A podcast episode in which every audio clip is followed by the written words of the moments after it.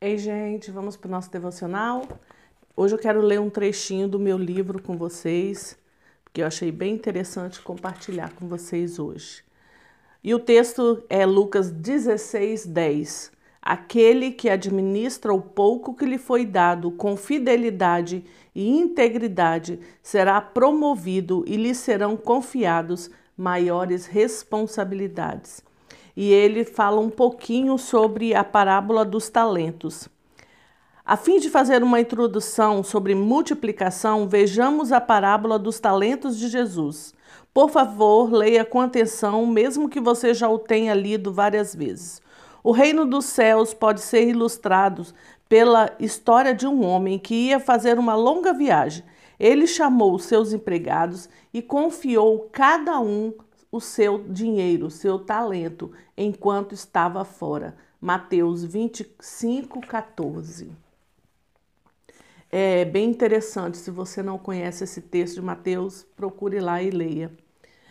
É, de acordo com as palavras de Jesus, se vivermos com integridade, se formos constantes, confiáveis, honestos, e diligentes, e se multiplicarmos o que administramos atualmente, receberemos mais responsabilidades.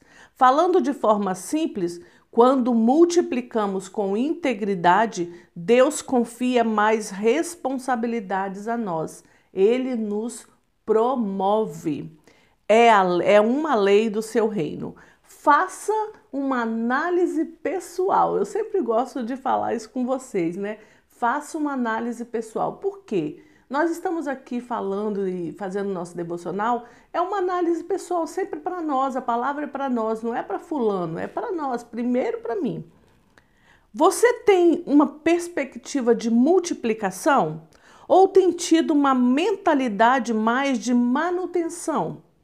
Você se acomodou quando atingiu um nível de sucesso considerado maior que a maioria, melhor do que seus pais ou suficiente para viver com conforto? Seja sincero em sua avaliação. Se você tem sido mais mantenedor do que um multiplicador, a boa notícia é você ainda vive na terra e tem tempo para mudar, multiplicar e receber mais responsabilidade. Dois resultados diferentes, ele vai contar a história. Mesmo quando eu ainda era um garoto, não foi difícil para mim reconhecer essas duas motivações opostas de mantenedor e multiplicador, pois meus dois avós exemplificaram as diferenças bem diante dos meus olhos. Um se aposentou a 63 anos de idade e adotou um estilo de vida passivo ele nos visitava duas, é, duas semanas por ano e eu o observava dia após dia, fazer praticamente nada. Ele sentava-se sobre a árvore do nosso quintal e fumava seu charuto. Não era muito diferente de quando nós o visitávamos em sua casa. Infelizmente, em seus últimos anos, parece que ele se contentou como existir em vez de viver. Ele se contentou em existir em vez de viver. Meu outro avô se aposentou aos 62 anos e começou uma segunda vida. Matriculou-se na universidade e começou a estudar agronomia. Durante as duas décadas seguintes, ele escreveu dois livros construiu e cuidou de um enorme jardim, criou animais, ajudou a, a, levar condomínios para as praias da Flórida, a fim de criar ótimos lugares para pessoas idosas. E foi ativo em muitos projetos corporativos e comunitários. Ele sempre estendia a mão para quem estava passando necessidade. Quando ele nos visitava ou quando nós o visitávamos, era um evento muito mais esperado. Ele planejava viagens de pescas, dias de parques de diversão, viagens para Nova York. Ele brincava com a gente, levava-nos para conhecer os vizinhos, ajudava os comerciantes locais em suas lojas e toda noite fazia um jantar delicioso. Meu outro avô sequer ajudava na cozinha. Um avô faleceu aos 75 anos e o outro aos 91.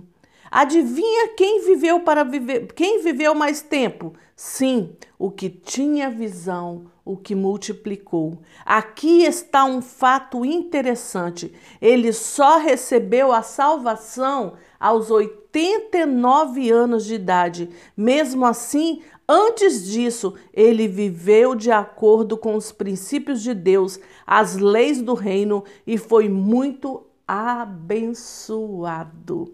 Além de eu ter o privilégio de apresentar Jesus a ele, meu avô me perseguia muito devido às minhas crenças. Ele zombava de minha fé quase todas as vezes que estávamos juntos.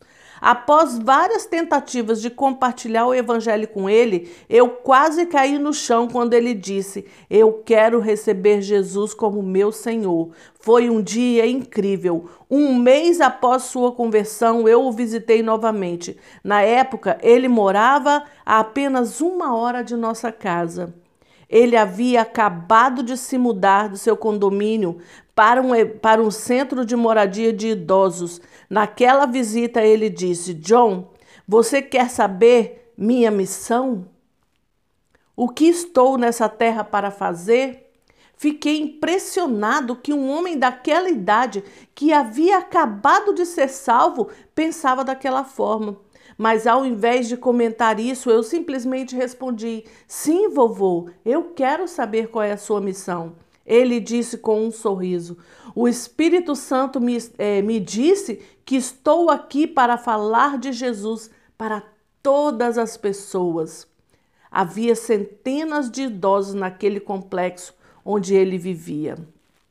Dois anos depois, minha mãe e meu tio o levaram para Oklahoma para estar perto do seu único filho. Em sua primeira semana lá, ele ficou acordado a noite toda, contando para sua nova cuidadora sobre sua história de vida. Nas primeiras horas da manhã, um pouco antes do nascer do sol, ele disse a ela: É hora de ir para casa. Diga para o meu filho celebrar. Com isso, ele deixou seu corpo e se juntou à família celestial. Minha mãe estava angustiada e preocupada de ter colocado muito estresse sobre ele com a mudança de Flórida, da Flórida para Oklahoma.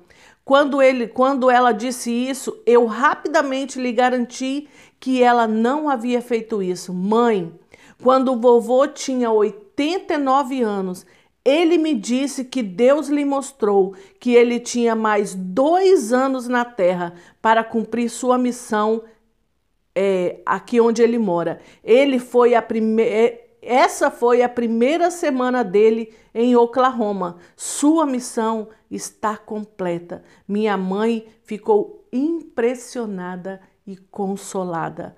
Apesar do meu avô ter sido um homem descrente, os princípios de Deus, de Deus de fidelidade, diligente, se manifestaram em sua vida, testemunhando as escolhas diferentes dos meus dois avós. Mesmo antes de ser crente, eu havia decidido que a minha vida ia seguir a direção do meu avô, que multiplicou e viveu o propósito Viveu com propósito até o seu último respirar. Porém, permita-me ser franco, várias vezes a tentação de me desviar para o outro, uma vida de facilidade, surge. É necessário redirecionar intencionalmente nossos pensamentos e não sucumbir a um estilo de vida mantenedor só porque é mais fácil. A multiplicação não se manifestará a partir de uma motivação preguiçosa. hesitante, indiferente e apática. O apóstolo Paulo nos diz: trabalhem com entusiasmos e não sejam preguiçosos, sirvam ao Senhor com o coração cheio de fervor. Romanos 12, 11. Em primeiro lugar, Perceba que isso é um comando, não uma sugestão. Veja a palavra trabalho, trabalhem, a fim de multiplicar. Essa é uma das primeiras características que você deve mostrar. Não me entenda mal, fé, visão e perseverança são três fatores muito importantes para a multiplicação. Porém, são inúteis sem o bom e antigo trabalho. Amém? Então eu quero hoje te motivar a esse trabalho, trabalho para o Senhor. Não ficar nessa vida de mesmice, mas multiplicar o talento que Deus colocou na sua mão. Qual é o talento que Deus colocou na sua mão? Então multiplica, porque aquele que é dado, se você multiplicou, ele vai te dar mais ainda. À medida que você vai multiplicando os talentos que o Senhor, o talento que Deus colocou na sua mão, você vai recebendo mais, recebendo mais e recebendo mais. Então eu quero hoje te motivar a sair desse lugar de só manter a vida que você tem para ser um multiplicador de talentos. Eu quero te incentivar a fazer igual esse avô dele. Não se acomodar porque aposentou ou porque tá, mudou de serviço. Não. Renda, renda mais, renda frutos, principalmente frutos para o reino. Vai falando de Jesus para quem você tiver ao seu redor. Vai, vai multiplicando, sendo abençoador, ajudando pessoas, ajudando situações que estão ao seu é, alcance para ajudar, mas multiplique aquilo que o Senhor coloca na sua mão. Multiplique o talento que ele te deu. Amém? Amém.